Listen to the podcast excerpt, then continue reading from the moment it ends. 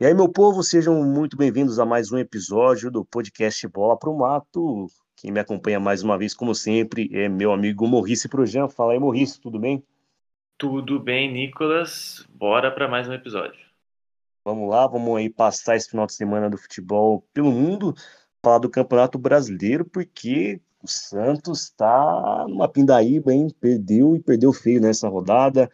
São Paulo também está beirando a zona de rebaixamento, ficou só no empate contra o líder Atlético Mineiro.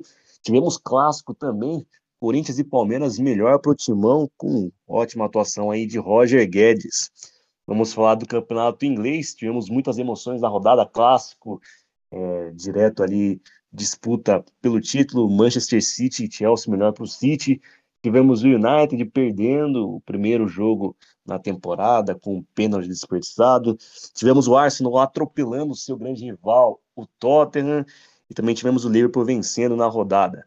Vamos falar também da La Liga, né, Campeonato Espanhol, o Atlético de Madrid tropeçando, o Real também tropeçando, só o Barça que foi bem mesmo nesta rodada, e fazia aquele giro, aquela atualização pelo campeonato italiano, pelo alemão e pelo francês, com mais uma vitória do Paris Saint-Germain e com direito à polêmica.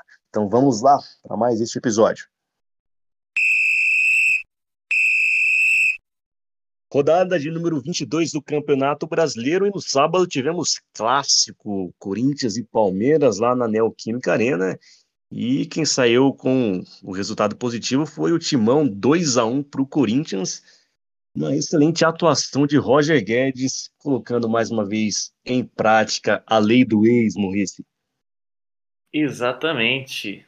Uma bela vitória do Corinthians aí, pela primeira vez jogando com o quarteto de titular, né? Os quatro contratados aí recentemente, Juliano, Renato Augusto, Roger Guedes e William, e mostrando serviço, né? Mais uma vez, é, o Roger Guedes, dentre os quatro, obviamente foi o que mais se destacou por ter feito os dois gols, mas vimos aí é, William participando bem também, é, o jogo não começou muito bom, né? Foi o primeiro tempo não foi tão bom assim. A gente viu ali o Roger Guedes fazendo gol com 20 minutos de jogo. Até ali não tinha nenhuma chance clara de gol, apenas um chute de fora da área ali do, do Palmeiras no começo do jogo. Não levou tanto perigo. E aí na primeira chegada mais contundente o Corinthians faz gol. E aí mais um destaque por quarteto, né? Renato Augusto começa a jogada ali pela esquerda, ganha a bola aos trancos e barrancos, ele cruza, o Juliano, muito esperto, dá um toque de primeira e o Roger Guedes chuta muito bem de perna esquerda para abrir o placar. É, o Palmeiras não reagiu bem ao gol, né? Continuou mal. Primeiro tempo ali, Palmeiras não chegou nenhuma vez com perigo. E o Corinthians, mesmo com 1 a 0, por incrível que pareça, continuou bem em campo. E aí no segundo tempo as coisas voltam até parecidas. Aliás, antes do, do segundo tempo teve um empate né, do Palmeiras, mesmo sem jogar muito bem no primeiro tempo, o Palmeiras conseguiu empatar é, numa jogada de bola parada ali, né? Palmeiras, mesmo sem chegar muito é, nas bolas paradas, conseguia levar certo perigo. A bola sobra para o menino ali, Gabriel Menino chuta forte, a bola desvia no Roger Guedes e acaba entrando. Eu considerei o empate até um pouco injusto, né?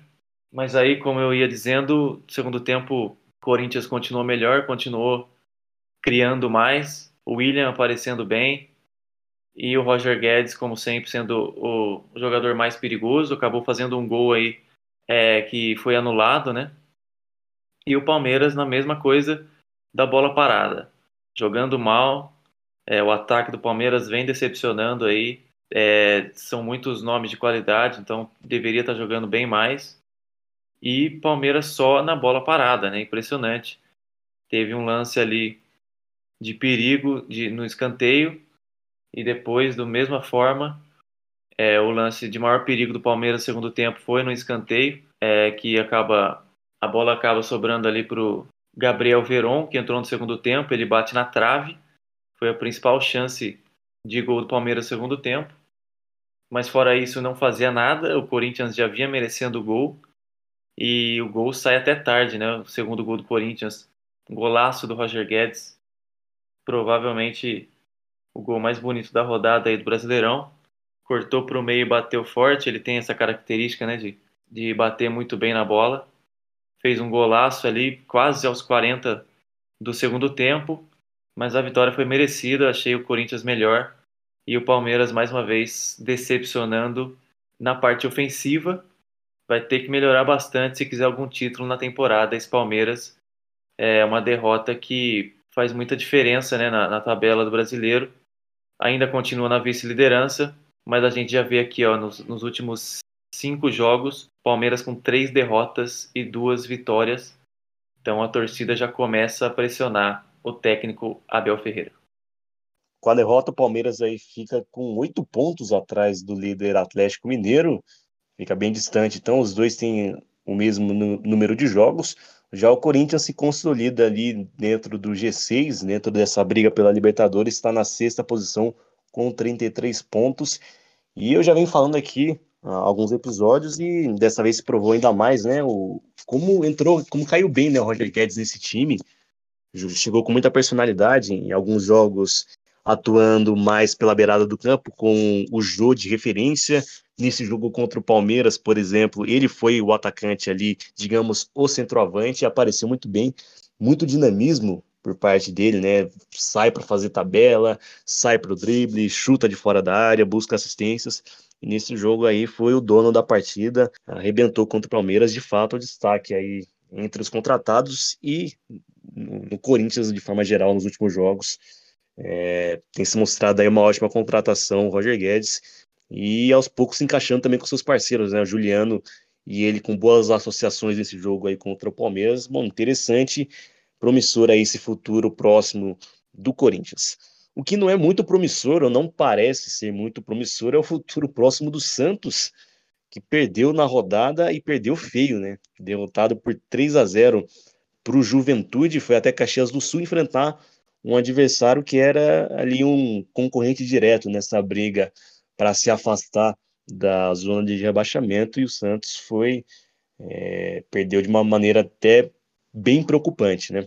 Se no, na semana passada o jogo contra o Ceará tinha sido uma pobreza de criatividade, né? A gente até comentava aqui que foi sofrível assistir aquele Santos e Ceará sem oportunidades criadas, só o Ceará que no finalzinho foi criar algumas chances, o Santos praticamente nulo no ataque. Nessa partida contra o Juventude, houve uma leve melhora do ataque do Santos. Não dá para dizer que melhorou, meu Deus, mas uma leve evolução. Ali no começo do jogo, o time até que começou bem, marcando mais em cima, recuperando bolas no campo de defesa do Juventude. Teve duas chances com o Léo Batistão que passaram com perigo, é, ele antecipando ali no primeiro pau, cruzamentos vindo do lado esquerdo. Teve o Marinho com chute perigoso também, fez um giro rápido, é, chutou a bola para sua direita ali do goleiro Douglas. Enfim, o Santos foi tentando, foi, foi um pouco mais criativo, um pouco mais ousado, pelo menos met até a metade do primeiro tempo. Não fez ótimas triangulações, mas chegou, chutou o gol do adversário, deu susto ao Juventude. Porém, aí, passados 30 minutos, perdeu esse ímpeto, perdeu essa força e, por outro lado, a Juventude também com pouquíssima criatividade. Só que, ao contrário do Santos, quando chegou, foi eficiente, né? Aos 45 minutos é, do primeiro tempo, na primeira chegada, como eu disse, né, o Ricardo Bueno faz um gol de cabeça, abrindo o placar. É, foi a primeira chegada e, assim, o Ricardo Bueno subiu muito livre, né, no meio da zaga do Santos o Wagner Leonardo ficou meio que observando ali, perdido na jogada e deu oportunidade aí para o Ricardo Bueno, experiente atacante, abrir o placar. Como eu dizia né, no começo, se o ataque teve uma leve melhora nesse primeiro tempo na comparação com, com o jogo contra o Ceará, a defesa já foi totalmente ao contrário. Contra o Ceará, a defesa ainda mostrou alguma segurança, segurou o ímpeto do Ceará. Nessa vez, dessa vez aí contra o Juventude, era o que chegava, basicamente entrava, né? Foi, como eu disse, primeira oportunidade do Juventude no primeiro tempo entrou com o Ricardo Bueno e no segundo tempo foi essa pegada. Mas a diferença do segundo, segundo tempo para o primeiro é que o ataque do Santos produziu menos. Né? É, no, no, começo não conseguiu produzir, e aos 20 minutos o Juventude ampliou, mais uma jogada ali quase isolada. Né? Juventude com pouca criatividade, mas em outra bola parada, dessa vez o escanteio, o Dauan subiu sozinho e ampliou o placar para o Juventude mais uma vez em cima do, do Wagner Leonardo, né, um jogador da base, né? Ele subiu, começou a atuar no time profissional é, no ano passado. Ele joga tanto de lateral quanto de zagueiro, né? Mas há algum tempo tenho visto uma certa insegurança nele, porém o Carilli tem insistido nele. Até com o Fernando Diniz ele jogava algumas vezes também depois da saída do Luan Pérez, porém está se mostrando muito inseguro, muito perdido na marcação, né? Santos jogou com três zagueiros ali, ele jogou pelo lado esquerdo e nos dois gols a, a bola em cima dele e, e os atacantes do Juventude subindo com muita liberdade, né? Então, erros defensivos crassos, né, graves do Wagner Leonardo, e o Carilli também não consertou isso, né? Em um dado momento do jogo, o Santos precisando fazer o gol, né? Ele desarmou o sistema com três zagueiros, só que tirou o Danilo Bosa, não tirou o Wagner Leonardo, que, como eu disse, não foi bem. Então ficou meio estranha essa substituição. Era óbvio necessário desarmar os três zagueiros, precisava soltar o time, mas, ao meu ver, errou aí o técnico Santista. Mas aí, depois que o Santos tomou 2 a 0 tentou aparecer no ataque mais algumas vezes, chegou com perigo. Cito aí é, duas oportunidades com o Diego Tardelli, que ele chutou para boas defesas do goleiro Douglas. Também teve uma jogada bem triangulada ali que foi rolada para trás. O Carlos Santos chutou a bola, passou raspando até, foi na rede pelo lado de fora. O Marinho também deu um chute colocado com muito perigo. Ótima defesa do goleiro Douglas. E Santos nesse ímpeto, tentando fazer o gol tentando lançar o ataque, acabou tomando numa outra jogada que até envolveu o lance de, de bola aérea, né? Tomou o terceiro gol. Foi uma jogada originada no tiro de meta, na verdade, né? Mas o Santos perdeu a disputa de cabeça ali pelo lado esquerdo do ataque do Juventude, lado direito da defesa do Santos. O, o Velasquez subiu, mas não conseguiu ganhar no alto. A bola sobrou ali pro lado esquerdo, a bola cruzada. E o Castilho recebeu livre, livre no meio da área. O Moraes tentou cortar ainda, acabou caindo ali de uma forma meio patética, ficou estatelado no chão. Aí o Castilho ficou livre, livre para deslocar o João Paulo e anotar o terceiro gol do Juventude, que teve outras oportunidades ainda, alguns outros contra-ataques também, Santos tentando pressionar e tomando alguns contra-ataques, mas que não foram aproveitados pelo Juventude. E acabou 3 a 0 esse jogo aí do Santos, que torna assim como eu disse no começo do, do meu comentário, muito preocupante a situação do Peixe. Olhando assim, assistindo o jogo, foi o que trouxe realmente preocupação, né? Porque é, foi a fragilidade, né? A bola chegava e entrava, basicamente, né? O Juventude criava e a, e a bola entrava. Digo até trouxe bastante preocupação com o Carilho, né? Porque isso era muito comum acontecer com o Fernando Diniz, né? É, o Santos criava, criava, mas na primeira oportunidade o adversário já tomava gol, aí depois já tomava outro, tomava outro. Mas com Carilli ainda, tudo bem que o espaço amostral era pequeno, mas ele aparentava mostrar ali uma evolução na defesa. Dessa vez voltou aos tempos de Fernando Diniz e as oportunidades que o Juventude teve é, se tornaram gols. E aí, com essa derrota, o Santos fica aí bem na beira da zona de rebaixamento, na 16ª colocação, com 24 pontos, um ponto acima do Bahia, que é o primeiro dentro da zona de rebaixamento. Além disso, o Santos chega à décima, ao décimo jogo sem vitória, somando todas as competições. A última vitória do Santos foi em 12 de agosto. 12 de agosto, daqui a pouco bate dois meses que o Santos não, não consegue uma vitória. E esse resultado positivo foi na Sul-Americana, ainda no jogo de ida contra o Libertar. E falando do Carilho aqui, ele está com quatro jogos até o momento, nenhuma vitória, está com dois empates e duas derrotas nenhum gol marcado e quatro sofridos. Realmente é uma bucha aí que tem o Carilho para consertar e salvar esses Santos aí do risco gigante, né? É, que corre de ser rebaixado. E no próximo domingo não tem tarefa fácil, vai receber o Fluminense dentro de casa. Fluminense ali que briga mais na parte de cima, tenta ali beliscar alguma vaga na Libertadores, está na oitava posição. Então não vai ter vida fácil o Santos e pelo que tem mostrado já há um bom tempo, com o Diniz, agora com o Carille, vai sofrer, vai passar uma agonia. Torcedor Santista que se prepare, que esse segundo turno aí vai ser de sofrimento e o time vai brigar aí para não cair mesmo. Passando agora para falar do São Paulo, que é outra equipe que também não consegue, digamos, fazer uma separação, acabar o seu relacionamento com a zona de rebaixamento. O tricolor ficou no empate nessa rodada por 0 a 0 contra o líder Atlético Mineiro, Moisés. É, pois é, a segunda vez que o São Paulo empata aí em 0 a 0 jogando em casa, tinha empatado já na última rodada jogando contra o América Mineiro e agora empata jogando contra o Galo. O Galo até poupou menos do que eu esperava, né? Jogou com um time forte lá no Morumbi. Peças como Júnior Alonso, é, Zarate, o Arana, Hulk e o Vargas, todos esses jogaram. Apenas o, o Mariano, né? E o, o Nátio Fernandes começaram no banco. E o Nátio acabou entrando no segundo tempo. Mas tivemos um jogo realmente fraco, né? Esperávamos mais. Mais uma vez, São Paulo mostrando que está melhorando um pouco defensivamente, mas ofensivamente a gente vê que o time continua com problemas.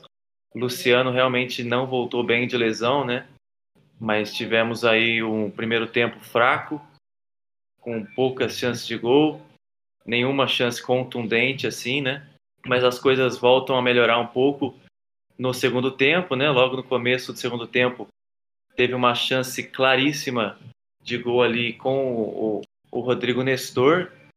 Uma chance muito boa de gol, que ele corta bem ali a marcação, mas acaba sendo travado na hora da finalização. E pouco tempo depois, a segunda chance do segundo tempo também é do São Paulo.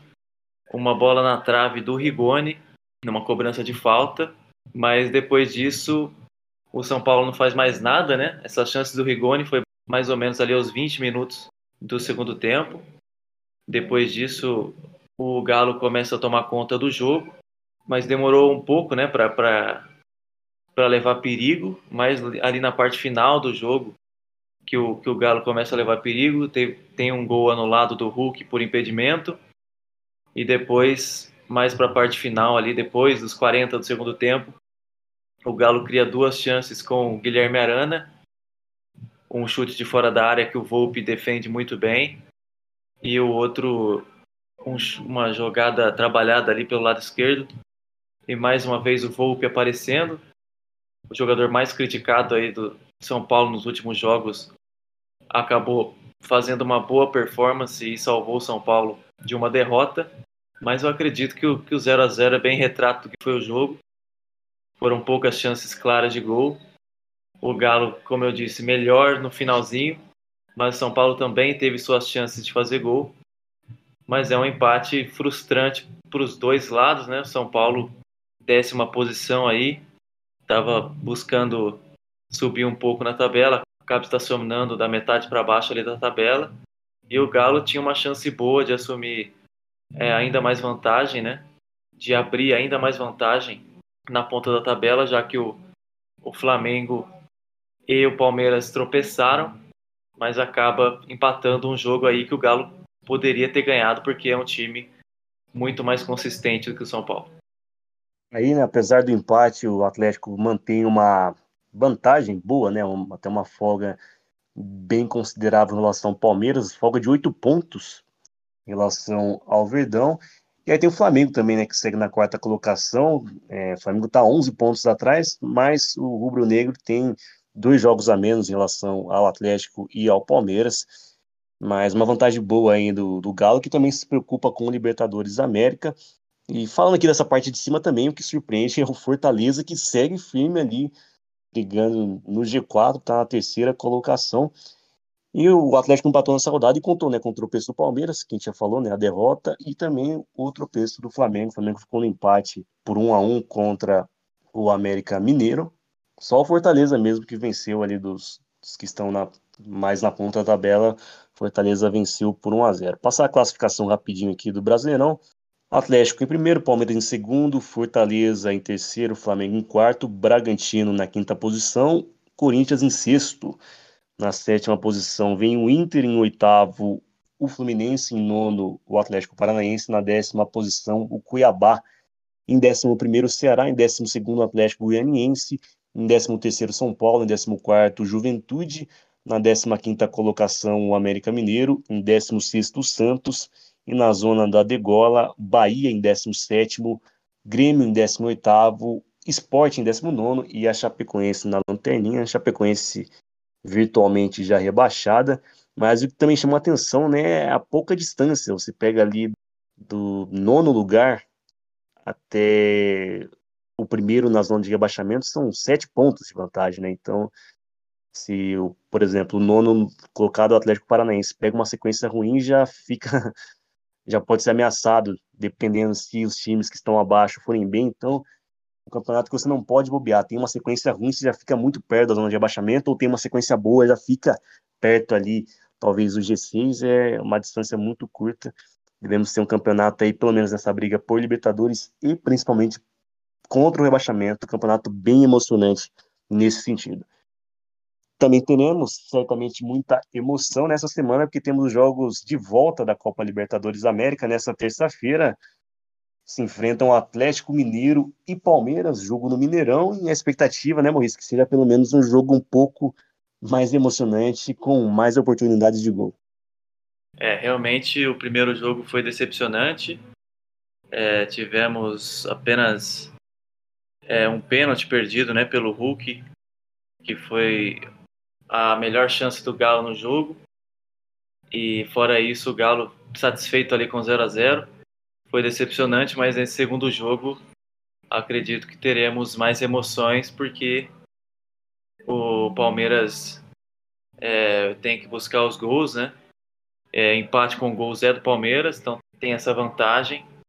Mas o Galo em casa com certeza vai ser muito mais agressivo e é favorito para passar. No outro lado temos o jogo de volta entre Barcelona e Flamengo, né? Esse confronto aí parece já mais decidido. O Flamengo venceu o primeiro jogo em casa por 2 a 0 Vai lá para talvez segurar o resultado, ou até se fizer um gol, fica mais tranquilo lá e encaminha a classificação, Maurício.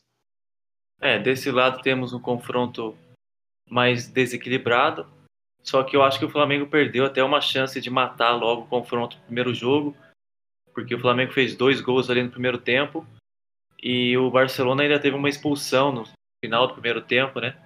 mas o Flamengo não aproveitou essa expulsão, não conseguiu ampliar ainda mais a vantagem. Então, se tivesse um 3, 4 a 0, já dava para cravar. Agora, como é um 2 a 0, o Barcelona ainda tem condições de buscar esse resultado, mas com certeza o Flamengo é muito favorito e deve ir para a final da Liberta. Com certeza o Flamengo favorito mesmo, tem um time muito superior ao do Barcelona de Guayaquil. Vamos agora para a Europa falar primeiramente de campeonato inglês. Tivemos rodada movimentada neste final de semana. Sexta rodada do campeonato inglês e tivemos um confronto entre dois postulantes ao título da Premier League. Chelsea e Manchester City se enfrentaram lá em Stamford Bridge e deu City jogando fora de casa 1 a 0 para os Citizens. Gol de Gabriel Jesus, grande vitória, vitória importantíssima para o Manchester City, meu amigo Maurício. Pois é, que vitória do City. É, para quem esperava um grande jogo, se decepcionou um pouco, né? Eu já imaginava que seria um jogo difícil, é, porque o Chelsea, independente de jogar em casa ou fora e do adversário, é, o Chelsea não faz muita questão de ficar com a bola e é um time que marca muito bem, né? Então a gente já sabia que a gente veria um City muito com a bola e o Chelsea marcando forte. E foi exatamente o que aconteceu, né? Um duelo muito tático, de pouca inspiração aí dos ataques. A gente teve um total de quatro chutes a gol, somando os dois clubes, todos os chutes do City. Então o Chelsea realmente teve um desempenho ofensivo bem ruim e o Chelsea marcando sem a bola, se esperava alguns contra-ataques, pelo menos, né? Mas não veio esses contra-ataques. Então, durante todo o jogo ali, a gente viu o Chelsea é, tentando encaixar algum, mas sem sucesso, não levava perigo de forma alguma. O Ederson não trabalhou nesse jogo. Então a gente viu um City merecendo o resultado, né? Por mais que não estava jogando tão bem assim, a gente via o City muito determinado ali e foi difícil, né? O gol veio numa jogada complicada ali do, do Gabriel Jesus. Não foi nem um pouco fácil ele fazer aquele gol, né? Dominou de costas girou e bateu no canto. Um gol importante para o Gabriel Jesus, né, que não é titular absoluto desse time, mas tem a confiança do Guardiola. O gol só veio aí no começo do segundo tempo e mesmo com o gol, o Chelsea não melhorou. Tentou algumas alterações ali, né? O técnico Thomas Tuchel tirou o Kanté de campo e o, o Reece James também para colocar Kai Havertz e Loftus-Cheek as alterações até melhoraram um pouco o Chelsea, que começou a sair um pouco mais, mas sem, sem efetividade, né? Como eu disse, nenhum chute a gol. Então foram alterações ofensivas, porque precisava, né? Porque se o City não tivesse feito gol, acho que o Chelsea não mudaria sua postura. Mas realmente uma vitória, acho que merecida do City, porque foi o que mais tentou, foi o que mais ficou com a bola e também finalizou bastante e conseguiu fazer o golzinho aí com o Gabriel Jesus. Vitória, como você disse, importantíssima, já que o City ultrapassa então né, o Chelsea é, na classificação e abriu caminho para o Liverpool aí assumir a liderança.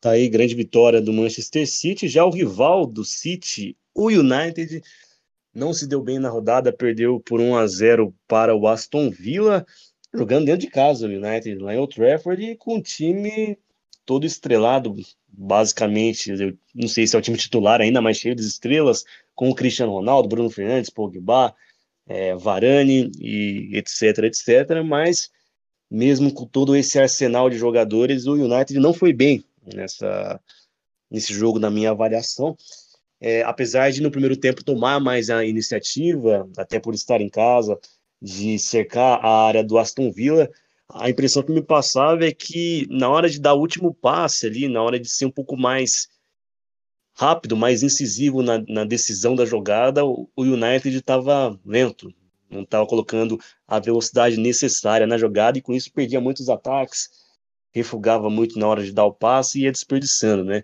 Cristiano Ronaldo foi pouco acionado durante o jogo. Teve um lance no primeiro tempo que ele recebeu ali, aí sim, uma jogada mais veloz, uma troca de passes, que começou lá com o De um lançamento do De no campo de defesa, foi para o Bruno Fernandes, ele acionou rapidamente o Cristiano Ronaldo, ele chutou de fora da área, a bola passou à direita. É, nem tão perto do gol, né, mas foi uma jogada ainda com um pouco mais de dinamismo, e aí o United não conseguia mais evoluir, chegar com mais efetividade além disso, por outro lado, quem chegou com perigo foi o Aston Villa, né? Uma jogada ali começou no lado direito, a bola veio cruzada, passou na extensão da área, sobrou livre para o target chutar, ele acabou é, isolando, então assim, goleiro, e ele perdeu o gol mesmo, né? foi uma chance claríssima por Aston Villa, a primeira oportunidade clara de, de gol do jogo foi do Aston Villa, do visitante, explorando ali uma falha do Luke Shaw, que acabou sendo substituído, ele estava sentindo uma lesão, deixou passar é, a jogada ali pela direita, depois a bola veio cruzada, veio parar aqui no, no lado esquerdo do ataque do Aston Villa, lado direito da, da defesa do United, e acabou perdendo o gol aí, o target. Depois disso, teve uma jogada errada também, um recuo do Maguire, o DG, na minha opinião, meio que se apavorou, deu um carrinho para tentar afastar a bola, afastou mal, entregou no pé do Watkins, ele acabou chutando em cima do DG depois e uma, uma pane ali entre o goleiro e o zagueiro do Manchester United, que ficaram discutindo ali. Ou sejam duas chances claríssimas do, do Aston Villa no primeiro tempo. Poderia ter feito 2 a 0 não seria nenhum absurdo. Aí depois disso, o United deu uma acordada e teve uma chance com o Maguire de cabeça numa cobrança de falta do Bruno Fernandes. O Maguire subiu livre para uma boa defesa aí do Emiliano Martinez. Depois o Pogba, uma jogada até meio que uma jogada até meio que acidental, acabou cabeceando, a bola passou triscando a trave, matando o goleiro, o Emiliano Martinez, e aí acabou o primeiro tempo.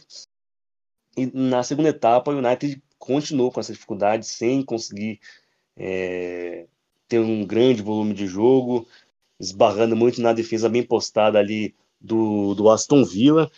E aí faltou muita gente, faltou maior participação do Pogba, parecia que estava meio encaixotado ali na meia esquerda, né? Ele já foi. Ouvi muita gente criticando, né? Ah, o Pogba não pode jogar na meia esquerda. Temporada passada, por várias vezes, ele jogou nessa posição e deu certo. E é uma aposta que o Solskjaer faz por vezes e, e dá certo, né? Mas esse jogo aí ele ficou muito encaixotado, não conseguiu dar o dinamismo, criar as jogadas. Bruno Fernandes também não fez uma boa partida. O próprio Cristiano Ronaldo não conseguiu se movimentar. E com essa falta de criatividade foi ficando tensa a coisa, ficando. É... O drama foi crescendo lá em Old Trafford até o que no finalzinho do jogo, aos 43, tudo piorou para os lados do Manchester United. O House, zagueirão, subiu livre no meio da área e abriu o placar para o Aston Villa, 1 a 0 já, 43 minutos do segundo tempo, como já disse. É, um erro de marcação ali do Cavani, né, que entrou durante a partida, voltou a. fez sua estreia né, nessa temporada da Premier League. E aí foi aquele Deus dos acuda, né? O United se lançando ainda mais no ataque para tentar agora o empate e conseguir a oportunidade, né? É, conseguiu um pênalti no cruzamento ali do Bruno Fernandes, a bola bateu na mão do zagueiro do Aston Villa e foi a chance do United de pelo menos beliscar o empate, não sair tanto no prejuízo. E aí que foi a história mais curiosa dessa partida, porque você tinha Cristiano Ronaldo, que é um exímio batedor de pênalti, você tinha o Bruno Fernandes, que é outro excelente batedor de pênaltis e era o cobrador oficial do Manchester United. E aí o goleiro do Aston Villa, o argentino Emiliano Martinez, começou a fazer uma catimba que é muito particular, é muito própria dos jogadores argentinos, começou a apontar, não quero que o Cristiano Ronaldo bate. Eu quero que ele bata o pênalti, eu quero pegar o pênalti dele. Só que aí o Bruno pegou, é, ele sendo o cobrador oficial, o Solskjaer até falou que é, já estava definido que seria o Bruno Fernandes que bateria pênalti se houvesse uma penalidade para o Manchester United. Cristiano Ronaldo cedeu numa boa.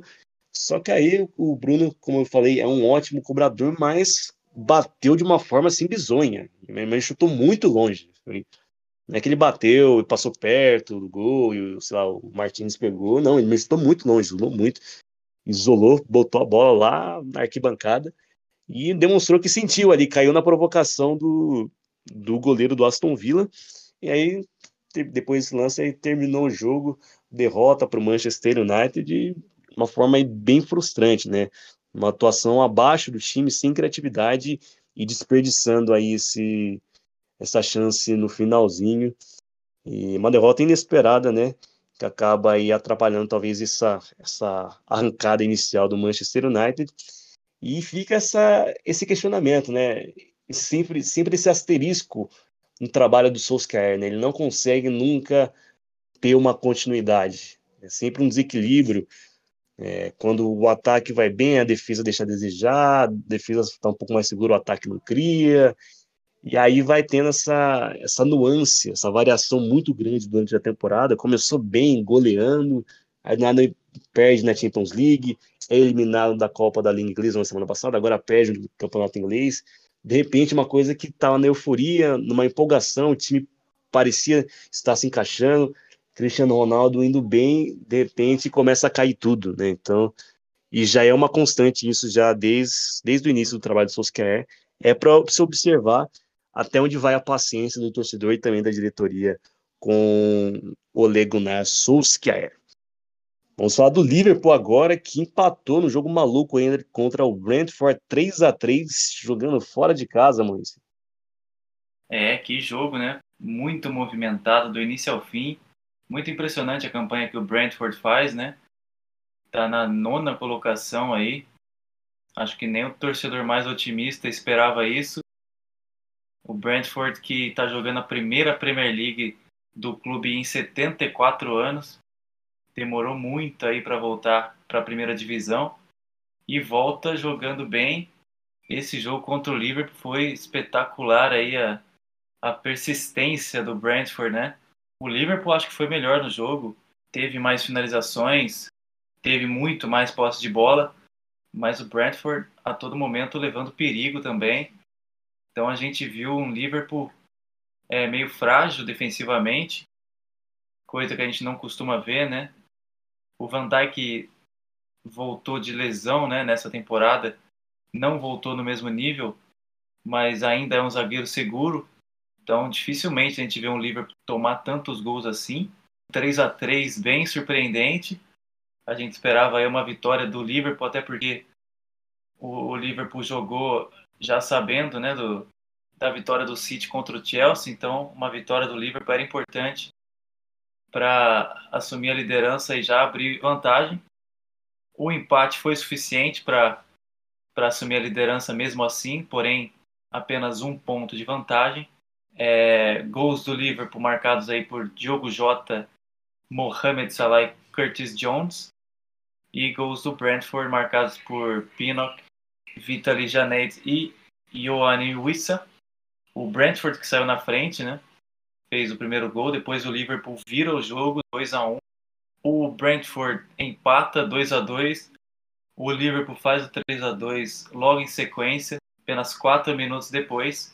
E aí quando parecia que estava encaminhando ali para uma vitória do Liverpool por 3 a 2, uma vitória que seria muito importante, o Brentford mostrou força no final da partida empatou o jogo 3 a 3 mais ou menos ali aos 37 do segundo tempo, e teve emoção até o final. Brentford lançou para cima, teve chance de fazer o 4 a 3 O Liverpool também, diversas oportunidades.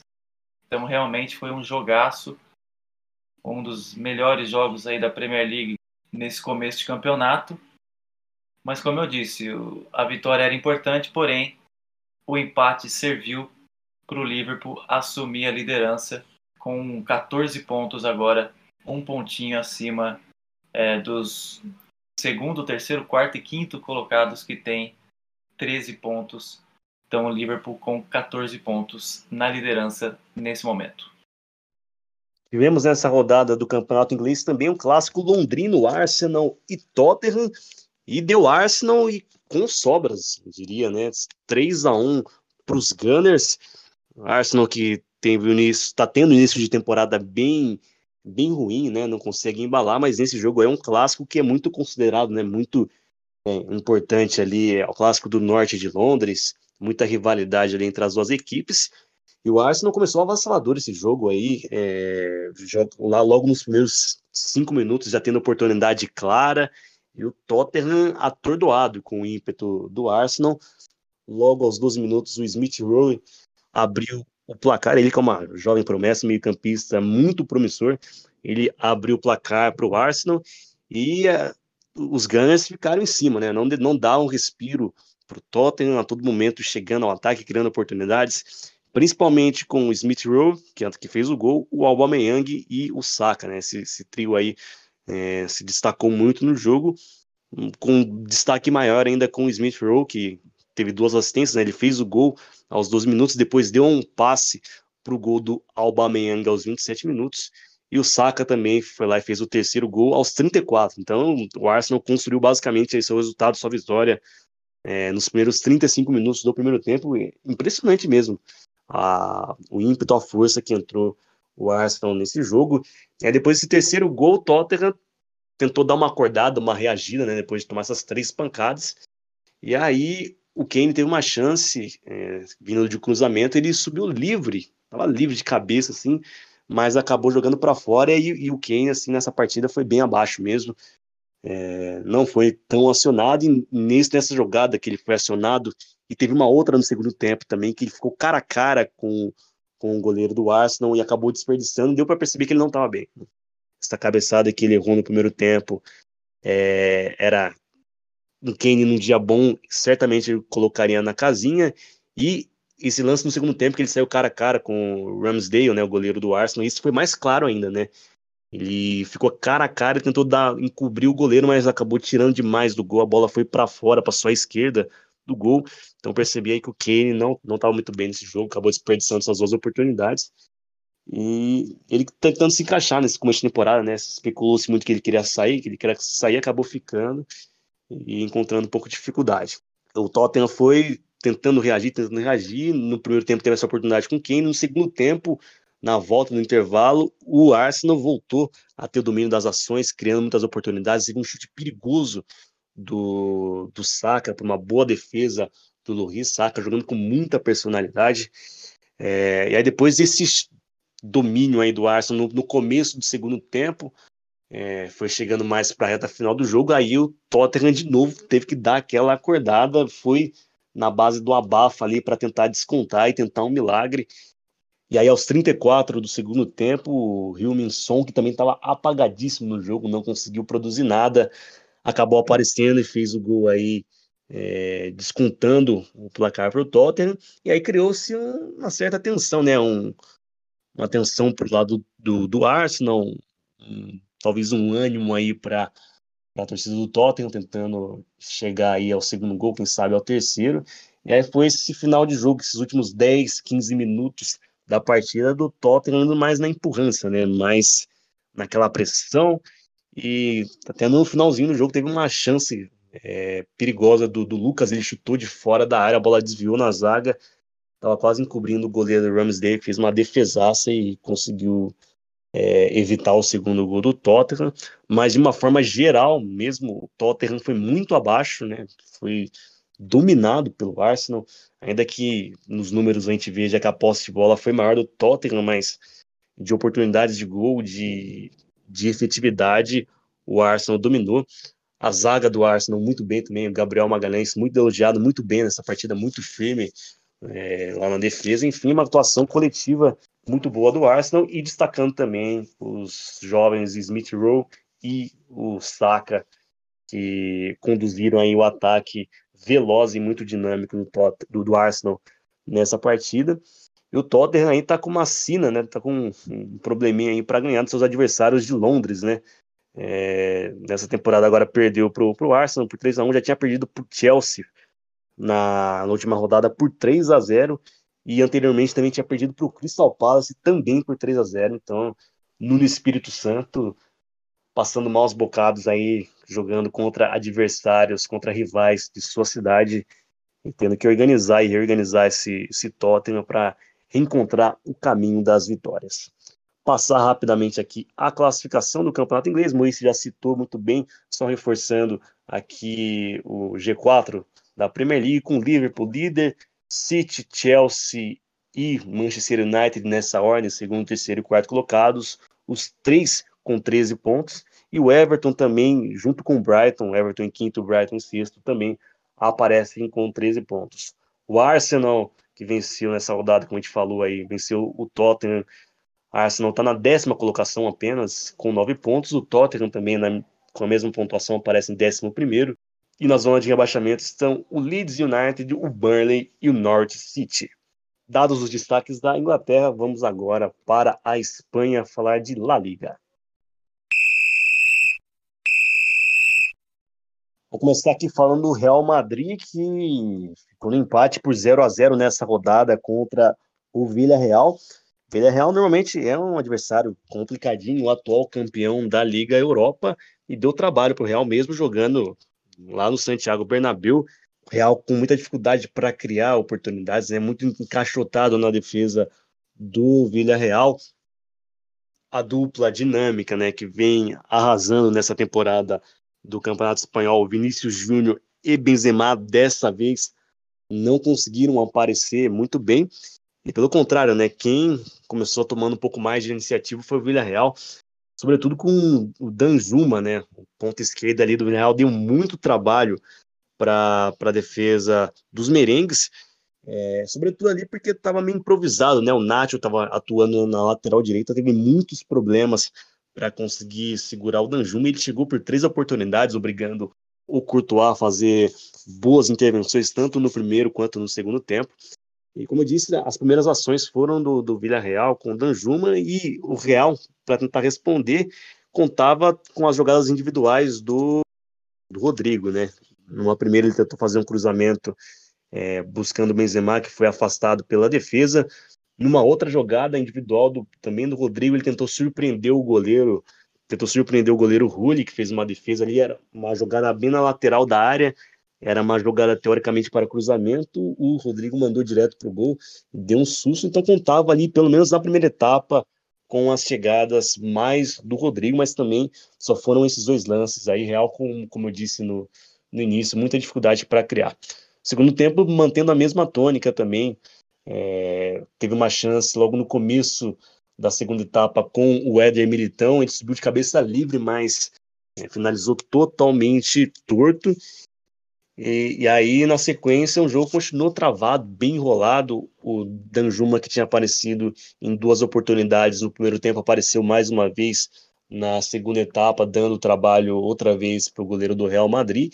E ficou esse jogo aí bem bem tenso mesmo, bem Real passando bastante perigo, bastante, passando um certo apuro, não conseguindo chegar com é, muita contundência no ataque. Então foi, assim, na comparação com, com os outros jogos, uma partida bem abaixo do Real, uma partida bem abaixo e foi com um time considerado até forte, bem ofensivo, né? Começou o jogo com um meio campo com Casemiro, Modric, Asensio, nas pontas Vinícius Júnior, Rodrigo e o Benzema no comando de ataque, ou seja, um time bem para frente, mesmo assim, essa boa equipe aí do, do Villarreal conseguiu segurar o, o, o ímpeto e tirar esse 0 a 0 aí do placar lá no Santiago Bernabéu. Mas mesmo assim, né, o Real ainda com esse resultado aí, esse empate, é, consegue se, se manter na, na liderança do Campeonato Espanhol com 17 pontos e, como eu disse, né, uma queda, acho que é até natural, né? Porque Vinícius Júnior e Benzema estavam muito bem nesse começo de temporada, arrasando muitos gols, e aí nesse jogo encontraram uma equipe mais forte acabaram diminuindo o ritmo. Todos seguem sentindo falta de uma participação maior de Eden Hazard, ele entrou durante a partida, mas sem conseguir demonstrar nem, nem chegar perto daquele futebol que demonstrou em algum tempo no Chelsea, realmente impressionante, parece que esqueceu como é que joga a bola Eden Hazard, e nesse atual momento de reconstrução aí do Real, de reorganização, é, seria uma peça importantíssima se atuasse bem, mas não tem conseguido fazê-lo. Vamos ver se o Ancelotti consegue salvar, né? Porque a carreira do, do Hazard parece que está afundando cada vez mais. Sorte que os, os merengues têm a juventude de Vinícius Júnior, né? E a, a experiência e o faro de gol de Benzema para seguir na ponta do campeonato espanhol. Real ficou no empate e o seu rival de cidade Atlético de Madrid perdeu na rodada, acabou sendo derrotado para o Alavés por 1 a 0 Morrice, tropeço aí do Atlético que vem cambaleando, vem de algumas partidas meio inconstantes, não consegue engatar nesse início de campeonato espanhol. É, derrota totalmente inesperada para o Atlético de Madrid perdendo para o Alavés, um dos piores times do campeonato. Alavés apenas três pontos, né? A única vitória do time no campeonato e não tinha conseguido nem empatar nos outros jogos, apenas derrotas. Então, mesmo jogando fora de casa, a vitória do, do Atlético de Madrid era muito esperada, porém não veio. É, mais uma vez o Atlético saindo atrás do placar. É, nas três últimas rodadas do campeonato isso aconteceu duas vezes e nas duas o, o Atlético conseguiu a virada no final, né? Fazendo gols nos acréscimos, mas dessa vez não conseguiu virar. O Alavés faz um gol ali logo aos três minutos do primeiro tempo numa bola aérea. E depois disso, o que aconteceu é um pouco óbvio, né? Alavés, a partir daí, recuou completamente, deu a bola para o Atlético de Madrid. E aí, quando o Atlético tem a bola, vem aquela dificuldade toda, né? É um time que tem um DNA defensivo. O Simeone monta uma defesa muito melhor do que o ataque. Isso é nítido, né? Porque quando o Atlético tem a bola, a dificuldade é imensa. Como eu disse, das outras vezes que saiu atrás, conseguiu virar mais naquela dificuldade, né? No finalzinho dos jogos e virando por pouco. Dessa vez não conseguiu. O Atlético terminou aí o jogo com 72% de posse de bola, 13 finalizações, mas apenas uma no gol. A gente vê essa dificuldade aí de propor o jogo.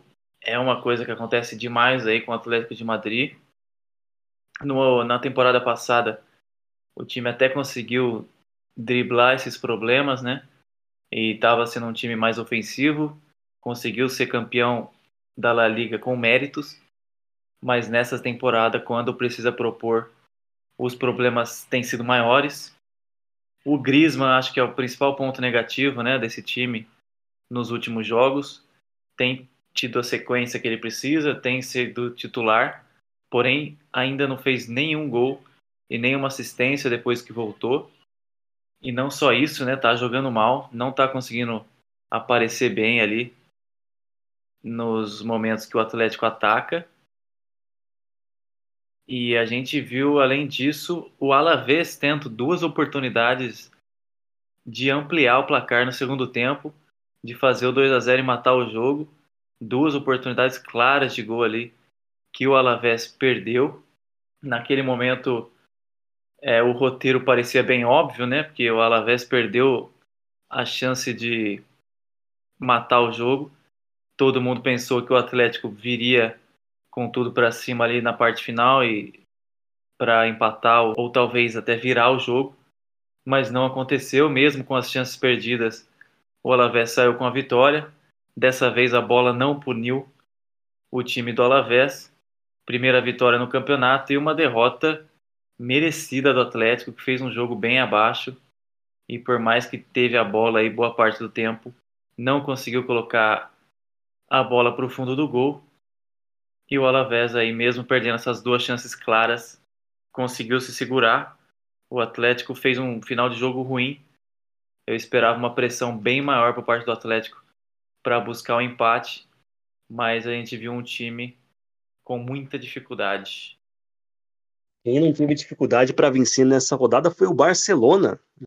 O Barcelona enfiou 3 a 0 aí para cima do Levante, uma vitória sem susto aí dos catalães que não vinham em uma boa fase, vinham de dois empates consecutivos no Campeonato Espanhol. Dessa vez, sim, seu técnico no banco de reservas, né, Ronald Koeman, estava suspenso é, e recheado aí com, com alguns garotos na escalação titular o Barça dominou a partida inteira. Destaque do jogo vai primeiramente para Memphis Depay, né? É, ele que foi o autor do gol que abriu o placar, né? Num pênalti que ele mesmo sofreu numa jogada individual. Ele foi lá e cobrou e abriu o placar, mas se movimentando muito, é, criando muitas oportunidades. No segundo tempo teve chance clara também para finalizar. Acho que o principal destaque mesmo foi o Memphis Depay, atendendo né, ao que se esperava, a expectativa que tinha tinha-se sobre ele, né? Ele talvez a principal contratação aí nessa janela de transferência, e nesse jogo aí deu conta do recado. Outro destaque da partida também foi o Luke de Jong, né? O, o gol do Depay foi logo aos 7 minutos no primeiro tempo, depois aos 14 o De Jong fez seu primeiro gol aí com a camisa do Barcelona, uma jogada no lado esquerdo ali do Serginho Deste, uma boa jogada individual, ele enfiou, deixou o De Jong em ótimas condições, ele só tirou a bola do goleiro do Levante e ampliou o placar. 2 a 0 para o Barça, que continuou no ataque. O Piquet teve uma chance claríssima ali embaixo da trave, não conseguiu colocar para dentro. E, e, o Barça sem tomar susto, uma, uma, atuação realmente segura da equipe do Barcelona. Outro destaque também nesse jogo aí foi o Felipe Coutinho de, de titular. É, não foi tão bem assim, né?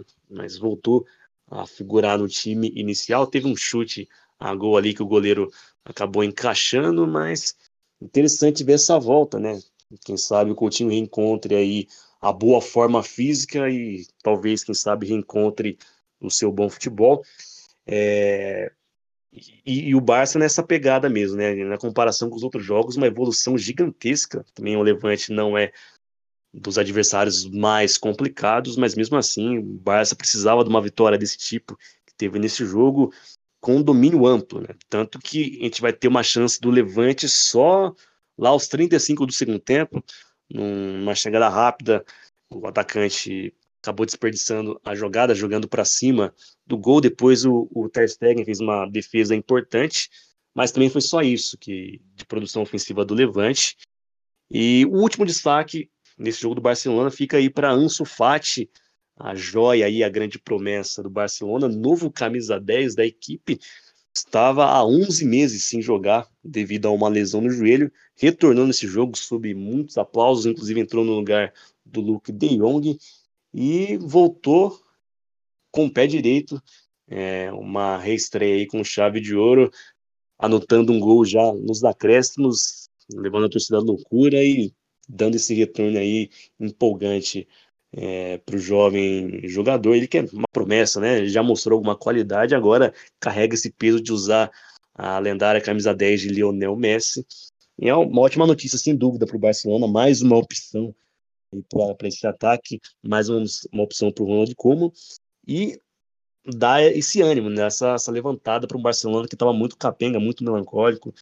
É, empates aí com atuações não tão boas, deixando a desejar, mas nesse jogo aí aparecendo, como disse o Depay, o De Jong, é, o Ansu Fati voltando, o Rick Puig voltou a entrar também em campo, achei que se movimentou bem, ele que por muito tempo foi até deixado de lado, por, tanto pelo Coman quanto por outros treinadores, mas eu sempre vi um potencial no, no jogador, acho que deve, deveria e ainda deve ter mais minutos nesse jogo. Apareceu bem algumas vezes. Ele tá com a camisa 6, inclusive, né? Outra camisa lendária do Barcelona. Jogou também essa partida. Então, por esse jogo também, é claro, um, um espaço muito curto, mas dá um, uma ampliada de horizonte e talvez um pouquinho de otimismo para a torcida do Barcelona aí, porque relembrou aquele Barcelona potência, né? Aquele Barcelona que a gente está acostumado, que quando o adversário vai lá no Camp Nou é massacrado, é engolido. Foi isso que o Barcelona fez nessa rodada, enfiando 3 a 0 para cima do Levante. Classificação do Campeonato Espanhol, temos, como eu já disse anteriormente, o Real Madrid na liderança com 17 pontos. Em segundo lugar, a Real Sociedade com 16. Em terceiro, o Sevilha com 14. Em quarto, o Atlético com a mesma pontuação. Barcelona aparece só em sexto lugar com 12 pontos. E lá na zona de rebaixamento está o Granada com, de, com quatro pontos, o Alavés na 19 colocação com três e o Getafe na lanterna da La Liga com nenhum ponto somado até então. Vamos agora fazer o giro aí com as notícias, com os resultados do campeonato italiano, alemão e o campeonato francês. Nosso giro começa pelo campeonato francês, mais conhecido como Ligue 1. Vamos destacar aqui a volta da boa fase do Lille, né? Atual campeão tem sofrido altos e baixos aí nessa atual temporada do Campeonato Francês. Tinha vindo de duas derrotas consecutivas, né? No último episódio a gente destacou aí a má fase do Lille. Agora já são duas vitórias. No meio de semana venceu. Nesse final de semana venceu novamente. Então continua num campeonato irregular, o que fica evidente na, na tabela, né? O Lille apenas nono colocado, porém, obviamente, muito campeonato pela frente, mas é fato que nessas oito primeiras rodadas aí a gente esperava um pouco mais do atual campeão Lille. Nosso segundo destaque vai para o Lance, que impressionante, né? A campanha que faz o Lan nesse começo de campeonato, venceu o time do São Paulo, venceu o Olympique de Marselha num jogaço 3 a 2 fora de casa ainda, né? Vitória bem expressiva do Lan e com essa vitória o time ultrapassa o Olympique de Marselha e é o atual vice colocado. Porém, na primeira colocação, olha a vantagem, é impressionante, né? Em apenas oito rodadas, a vantagem do PSG já é de nove pontos. O time continua 100%, oito vitórias em oito partidas. Mais um jogo ruim do PSG, né? O PSG pode jogar muito mais bola do que está jogando, mas mesmo assim é o suficiente, né? O PSG tinha vencido duas partidas seguidas com gols nos acréscimos. Dessa vez não precisou fez um gol no começo do jogo aí com o Gueye. Um belo gol de fora da área ali. Soltou uma bomba, fez um golaço. E aí o PSG foi levando aquele 1 a 0 até o final. Um time meio preguiçoso, né? A gente vê o Neymar, Di Maria e Mbappé dessa vez no ataque. Messi que sofreu uma lesão no joelho e está voltando a treinar aos poucos não pôde estar presente nessa partida, assistiu das arquibancadas e viu um PSG meio sonolento boa parte do jogo. É, o PSG só vai ampliar o placar com Julian Draxler aos 44 do segundo tempo, venceu por 2 a 0. E a notícia que mais repercutiu aí não foi a vitória, foi uma imagem ali no, no banco de reservas, né? Depois do Mbappé ser substituído, acho que ele acaba esquecendo de tampar a boca. Normalmente os jogadores já sabem que tem câmera por todos os lados, então para evitar a leitura labial, os jogadores falam com a mão na frente. Dessa vez o Mbappé acabou esquecendo e deixou escapar ali uma reclamação sobre seu companheiro Neymar. Segundo a leitura labial ali da, de uma TV francesa, ele reclamou que o Neymar não passa a bola para ele. Estava reclamando ali com seu companheiro Gueye. É, os dois foram substituídos, né? E no banco de reserva teve essa resenha ali. É uma notícia é interessante, né? Porque o Mbappé teoricamente queria sair do PSG, não pôde sair, mas agora ele reclama com o Neymar. Porém, a fase do, do PSG é boa, as vitórias estão vindo. Vamos ver se esse, se esse extra-campo vai repercutir ou não na próxima partida do PSG, que é uma partida dificílima contra o Manchester City na Champions League. Na tabela temos PSG na primeira posição com 24 pontos. Olan vem na segunda com 15 pontos. Olympique de Marselha e Nice fecham o G4. E na zona de rebaixamento temos Metz na 18ª posição, Stade Bertois com 4 pontos na 19ª e Saint-Étienne, time tradicional da França, vem fazendo uma campanha péssima apenas uma vitória em oito jogos, o resto só derrota. Então, três pontinhos para o Saint-Etienne na vigésima colocação. O Mbappé tá, tá querendo chamar atenção mesmo, hein? querendo causar. Que que é isso? Quer dizer, totalmente desnecessário, né? Essa reclamação.